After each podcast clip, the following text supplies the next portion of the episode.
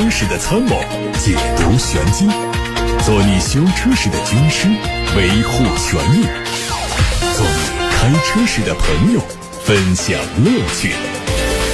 调频九二七，傍晚六点半，董涛说车，只和车友在一起。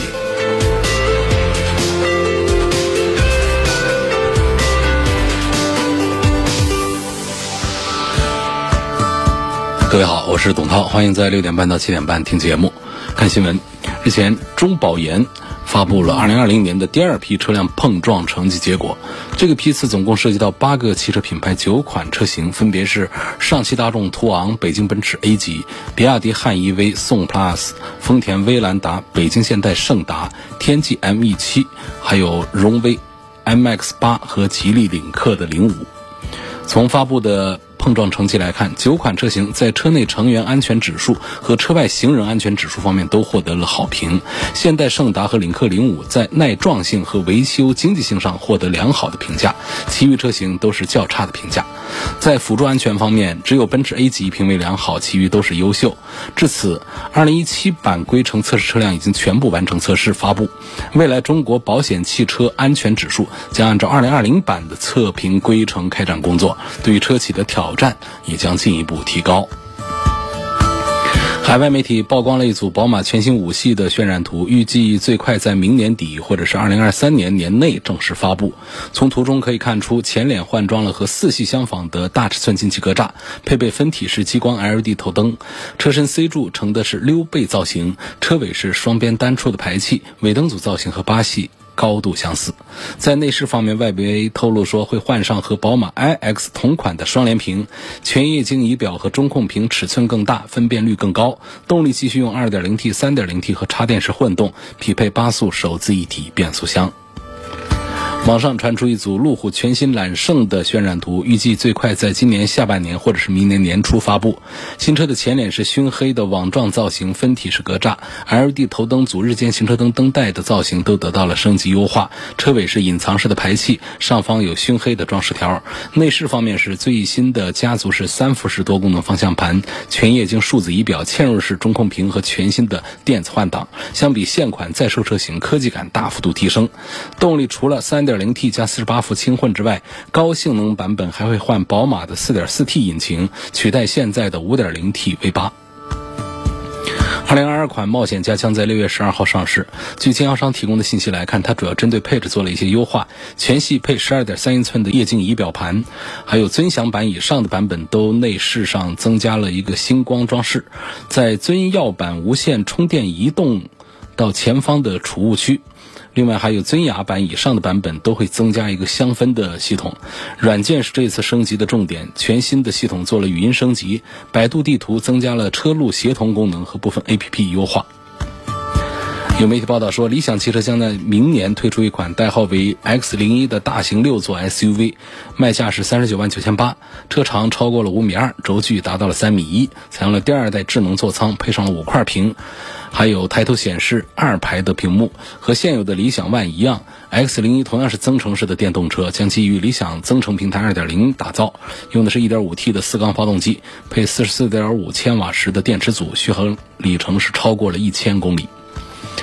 从相关渠道获得消息，日产的 ePower 技术的关键动力总成已经完成了国产试生产。这项技术将率先应用在轩逸车型上，在今年的四季度上市。由1.2升发动机和电动机组成。参考海外版和轩逸定位相近的力威来看，轩逸 ePower 的油耗可能保持在百公里三升左右。魏品牌日前正式发布了拿铁车型的颜色命名，七种车身颜色都以拿铁品类做了区分。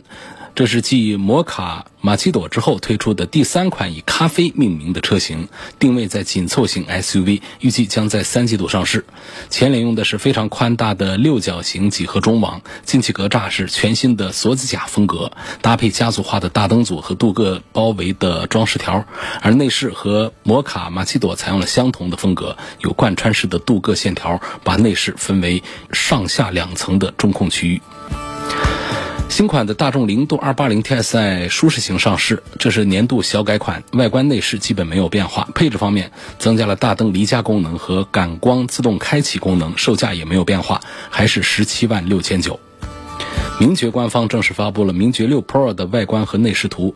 作为现款名爵六的改款，前脸是变化最多的地方，有分体式的大灯组搭配大尺寸的多边形的格栅，C 字形的装饰件勾勒出整体的造型，搭配了黑色的前唇，非常具有辨识度。尾部的整体轮廓和现款的区别很小。知情人士透露，苹果正在和宁德时代和比亚迪就计划中的电动汽车电池供应问题做初步的谈判。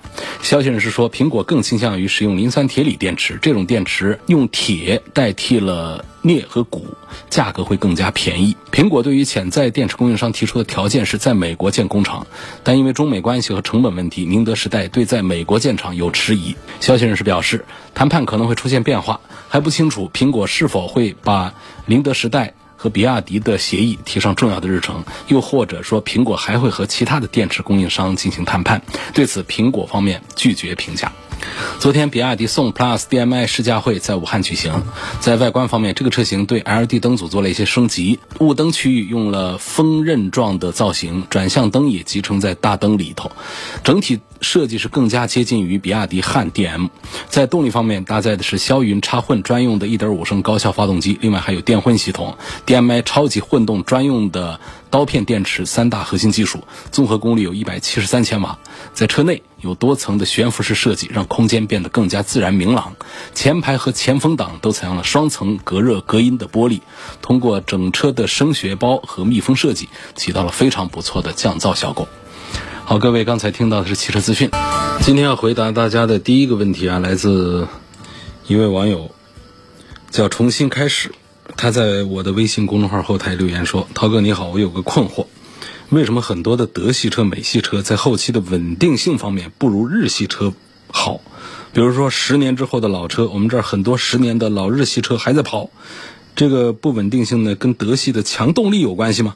日系车的动力相对来说弱很多，困惑了很久，这跟动力强弱没有关系啊。要分析起来的话呢？”确实，日系车的质量表现普遍是比德系车是要好一些。不管是海外的 J.D. Power 数据呢，还是国内的各种统计网站的数据，都能看出来日系车的质量表现比德系车要好一点。虽然说并不绝对，但是总体的大面上大趋势好像是这样的啊。那这国内的消费市场上，我们可以观察到这几年呢，这个日系车的销量是节节攀升。相比德系车的操控感和质感来说，日系车是用它的高耐久性。赢得了消费者的喜爱，而在海外市场上呢，日本、欧洲还有美洲这样的成熟市场，像本田、日产、丰田的口碑和销量都非常不错。世界上的三家千万级的车企，这日系啊就占到了两家，所以说在质量领域上呢，确实日系车造诣很深。日系车和德系车其实是相对衬托的。相比日系车，德系车的质量相比差的原因在哪儿呢？在于它的新技术的应用上，德系车是比日系车更走心的。比方说，最早把涡轮增压发动机铺设推广开的就是德系车。那奔驰啊、宝马呀、大众啊，都把涡轮推向极致，同样也把故障率推向了新的高度。那么大众最早提的 T 加 D，就是 TSI。加 DSG 黄金动力总成到现在也是不再宣传了。为什么？因为当时推的这个新技术，虽然说有更好的用车感受，但是同时也伴随着更高的故障率。那么这一点方面，日系车就要谨慎不少。它用的是很多中庸的，甚至是老旧的技术来保证它足够的稳定性。这就是日系车或者叫日本人的精明之处。德系车的不稳定呢，它还体现在电气化的方面，比方说故障码啊、传感器的故障等等。其实德系车机械性能表现比日系车是要好的，尤其是底盘系统，都知道开德系车底盘稳当一些。但是在电气化方面，远远不如日系车。你要知道，日本人做电器是非常强大。我们看看家里的日本电器和德系电器，你看一看谁的故障率更低，还是日系电器？所以具体表现就是在十年以上的产品上，日系车的电气化的系统故障就要少一些，它非常稳定。这是建立在它非常强大的电气化的工业基础之上的。而电气化系统作为整车最重要的系统之一，它就保证了这个稳定性，也就降低了整车的故障率。为什么我们常常说，哎呀，英国车，包括了捷豹路虎，包括了宾利啊等等，Mini 啊等等这样的车，大家就说他们的这个电气化方面毛病会比较多一点呢？就是英国的电器，大家回想一下，有哪些家用电器是英国品牌显然跟日系车相比的话呢，在这方面是受到了整个工业基础的影响。汽车呢有很多个零部件组成，动不动就是几万个零部件啊，它的质量有时候它并不是由主机厂决定的，有时候是由零配件企业来决定的。不仅对车企的品质控制是个考验，对当地的企业协调也是一种考验。比方说像日系企业啊，不光是车厂，它的零部件供应厂呢，它的严谨程度，包括企业之间的关系相处的都更加融洽，因为它的地方比较小，资源比较少。所以遇见问题啊，日系企业之间呢都能很好的做协商，所以各大日企的关系都非常复杂，相互交融，相互技术交换。相比之下，这个德系车技术封锁和垄断就非常严重，而且主机厂和零部件企业配合的没有日系车那么的出色，这是日本人最成功的地方，以至于很多普通消费者都这么认为。只有具有足够多的信息、足够有分析能力的专业人士才知道这并不是事实。另外还有一点呢，就是关于这个车上的。系统报告就是我们讲一个故障灯亮起啊，一个信号告诉大家这个车哪哪儿坏了。这个德国车啊它对于系统故障报告呢，它是一种更加诚实的态度，它是从安全性的角度出发，它倾向于宁可报错，它也不要漏报。也就是说，德系车里面大多数的报障呢，实际上它并不是真实的机械故障，它就是一个错误的代码，它就是个误报。它熄火重启之后，它就可以恢复正常。但是这样的误报多了之后呢，就让用户觉得这个车毛病挺多的。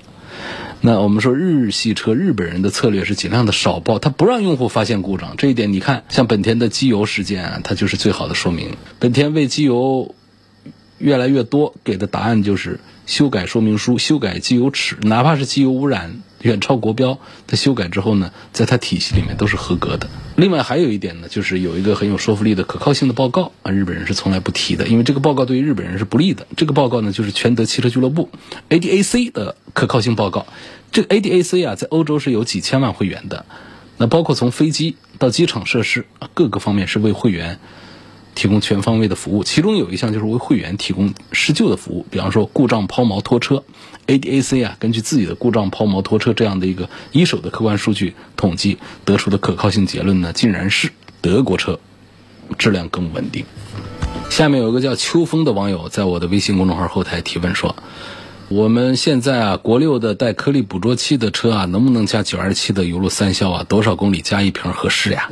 油路三效呢，是一个对中轻度的发动机积碳有非常不错的清除效果的燃油添加剂，加到油箱里头的。九二七定制生产的这款产品，可以说畅销了五六年，啊，卖的非常好，而投诉非常的少。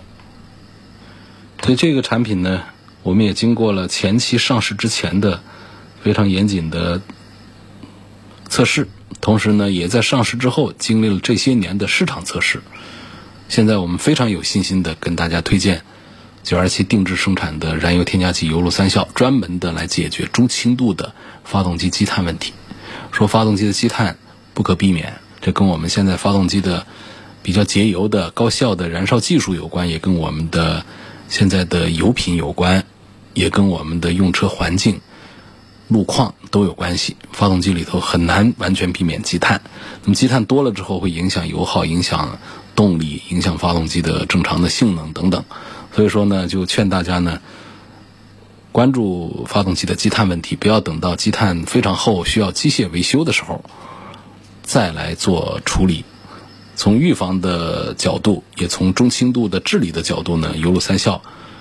这么六七年以来，确实是帮着很多的车友解决了大量的问题。那么现在我们说这个带颗粒捕捉器的车能不能加九二七的油路三效？我仍然还是那句话，对中轻度的，尤其是一万公里以上的车，都推荐大家可以每五千公里加一次油路三效。张先生问到：三缸发动机有哪些优点？三缸机为什么会被四缸机取代？什么情况下可以考虑三缸机？这问题呢，其实不是三缸机会被四缸机取代，现在其实是有一个趋势啊，三缸机越来越多，倒不是要取代四缸机，而是三缸机在很多车厂，在混合动力里面，包括在独立的燃油动力里面，三缸机现在都有。卷土重来的一个趋势，为什么会有这么多的企业选择使用三缸机？尽管我们的消费者不是太接受，那么三缸机有哪些优点、缺点？呃，我们首先说这个三缸机的优缺点，这个说起来比较简单，它就是体积比较小，然后成本会低一些，并且比较节省燃油。它的缺点呢，就是抖动和噪音的问题，高速的动力差的问题。那我们要把它摊开来讲，这个三缸机的优缺点分析的话呢，就是还是有很多的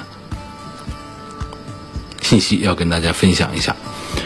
现在其实呢，对于中国人来说，对于三缸发动机的态度是非常不友好的，大家都很反对，意见很多。但是呢，汽车主机厂们还坚持在做，似乎有一种成为主流的趋势在跑。按照常理来说，这不对啊！我们消费者的意见就是上帝的意见，你不好好倾听的话，对于产品的改款工作就没有重心呐。那为什么说网友们反对意见再多，车厂们还是继续进行下去？这是为什么呢？我们都知道这几年呢，新能源在中国的发展是声势浩大，大过了其他的国家，因为这是我们国家制定的政策方针，是大趋势，是节能减排的高要求，是一年更比一年严。比方说在二零二零年，我们国家就提出汽车油耗要达到百公里五升，那这就是为什么这几年小排量涡轮增压发动机越来越流行。过去说二点零 T 就是小排量，那那时候动不动就是两点四的排量。两点四的自然吸气，三点零的自然吸气，两点八的，推个二点零 T，他接受不了。现在二点零 T 已经属于大排量了，现在动不动就是一点六 T、一点五 T、一点四 T、一点二 T，还有一点零 T。那么对于以后就不好说了。如果强行的再减小排量，什么零点八 T 啊，估计也都出来了。那么用三缸机来取代现在主流的四缸机的原因是什么？刚才说它的。优点，三缸机结构简单呐，体积小啊，重量轻啊，所以油耗低啊，成本低啊，这是优势。而且呢，三缸涡轮呢，它的迟滞现象会比四缸机轻一点，这都是结构上的优势。但是呢，因为三缸发动机呢，它有个点火顺序是七百二十度，还有在点火次数上的缺点，导致它在天然设计上就是个缺陷品，也就是我们常吐槽的抖动厉害，这是结构使然，那不能消除，只能减轻。比方说，主机厂会想办法加个什么平衡轴。我再弄点隔音材料，进行抖动的抑制或者消除。但是也不是所有的三缸机表现都很差，也有的技术确实是达到了超过了四缸机的水平，并且是因为体积小的优势，在成本和减排方面的优势，它就更加的突出。比方说像福特的 1.0T，啊，在福克斯啊，在翼博上都用，呃，这其实表现都还不错。但是呢，也有一些品牌呢，他们的三缸机啊，最后是把自己的产品给整没了。你比方说像别克。它的低端入门的产品，一直推三缸机的时候根本就卖不动。在去年推出了三个配置的四缸机之后呢，销量一下子可以过万。但是总之呢，三缸机呢，我觉得还是时代的一个过渡品吧。未来的动力设计呢，要么是极度优化的四缸小排量，要么可能就是全面的新能源。毕竟呢，它在天生的单数缸体的这个设计上呢，它存在一些没有办法完全克服的缺点。它是为了满足一时的政策需求，做出的一个无奈的选择。